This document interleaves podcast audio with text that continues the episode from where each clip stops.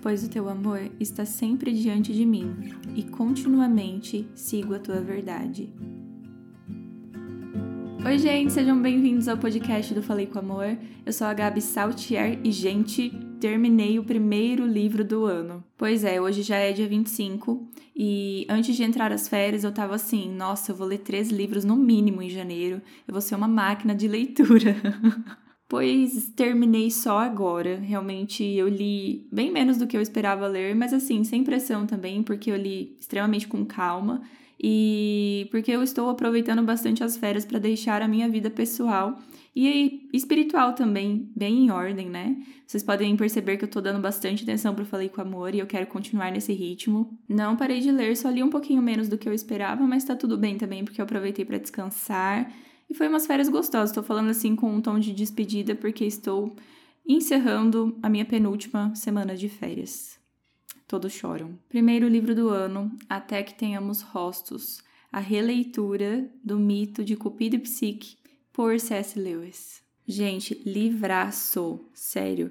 Ele é uma fantasia, mas nada parecido com outras fantasias de Lewis e nada parecido com qualquer fantasia que eu já tenha lido. E a boa notícia é que dia 27, sexta-feira, ao meio-dia, sai a primeira resenha do ano na nossa playlist TT Lewis lá no canal do YouTube do Tolkien Talk. Tá meio perdido? Deixa que eu te explico. O Tolkien Talk foi fundado em 2016 pelo Sérgio Ramos e o César Machado, com o objetivo de abordar sobre as obras de Tolkien, sobre a vida de Tolkien e o universo relacionado.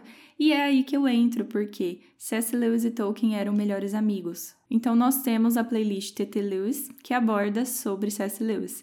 Mensalmente estou lá com vocês fazendo resenhas das obras do nosso querido Jack, como também era conhecido C.S. Lewis. Então, super dica para vocês, se inscrevam no canal do Tolkien Talk, porque tem novidade toda semana e comigo tem a resenha mensal no TT Lewis. Se você ainda não leu o Salmo 26, te convido a ler assim que terminar o episódio. Eu não sei se vocês têm a mesma impressão que eu, mas muitos salmos me passam uma sensação de repetição às vezes aqui gravando os salmos, eu tenho a impressão que eu já falei determinada coisa e agora eu tô repetindo de novo. Mas isso é justamente porque os salmos de lamentação, eles têm o mesmo teor, né? Os salmos de adoração também. E Davi tem tantas formas diferentes de falar sobre o mesmo sentimento, né?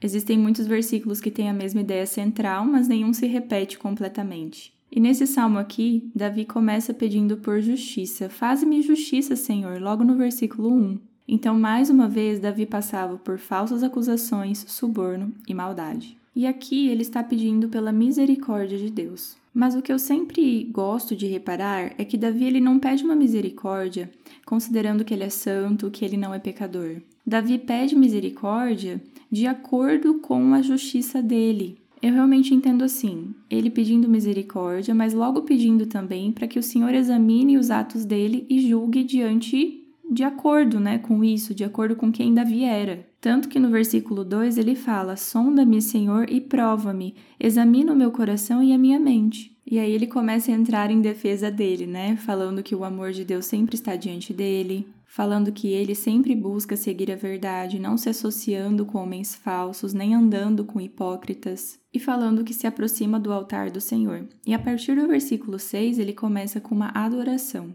No versículo 7, ele cita algumas maravilhas. E as maravilhas que Davi conhecia a respeito de Deus era a maravilha do Êxodo e a maravilha da libertação de várias batalhas, incluindo a batalha dele contra Saul. Então Davi sabia da história da libertação do povo de Israel e tinha vivido a libertação de várias guerras super importantes para o reinado dele. E no livro No Senhor Me Refugio, sobre Salmos, tem uma frase assim: na verdade, em todo o Antigo Testamento, vemos um padrão crescente de Deus libertando os seus santos. Ponto. E quando eu li essa frase em específico, eu me lembrei muito do livro de Juízes.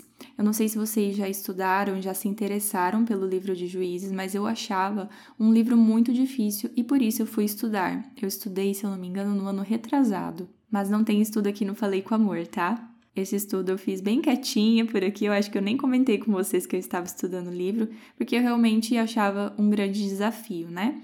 E aí, estudando, eu percebi que tinha um padrão muito claro, mas um padrão que às vezes irritava um pouco, humanamente falando, tá?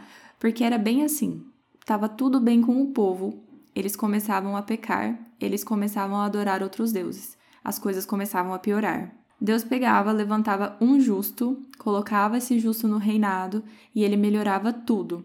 Ah, o povo andava com Deus, estava tudo lindo, até começar a pecar de novo. Aí o justo morria, levantava outro justo, o povo ficava bem, daqui a pouco estava todo mundo pecando. E isso acontece inúmeras vezes no livro de Juízes. Então o que Davi conhecia era parte de um todo, né? Ele conhecia o Êxodo, ele conhecia as batalhas dele mesmo. Hoje nós temos acesso a uma Bíblia completa que nos relata muitas histórias, né?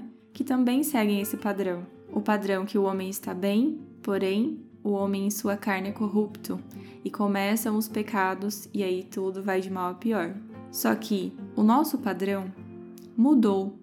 Não é o mesmo de Davi, porque o nosso padrão tem um ponto final em formato de cruz. Deus levantou um justo por nós para que nós não precisássemos mais de juízes. Esse justo foi pregado em uma cruz e agora é nosso representante no tribunal. Ou seja, hoje, quando eu peço justiça para Deus, eu peço sendo representada por Jesus.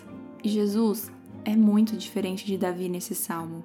Davi clamava por justiça, enquanto Jesus, o único justo, ficou calado, aguentando a minha e a sua condenação. E justamente porque Jesus não clamou, hoje nós podemos clamar e hoje nós temos voz.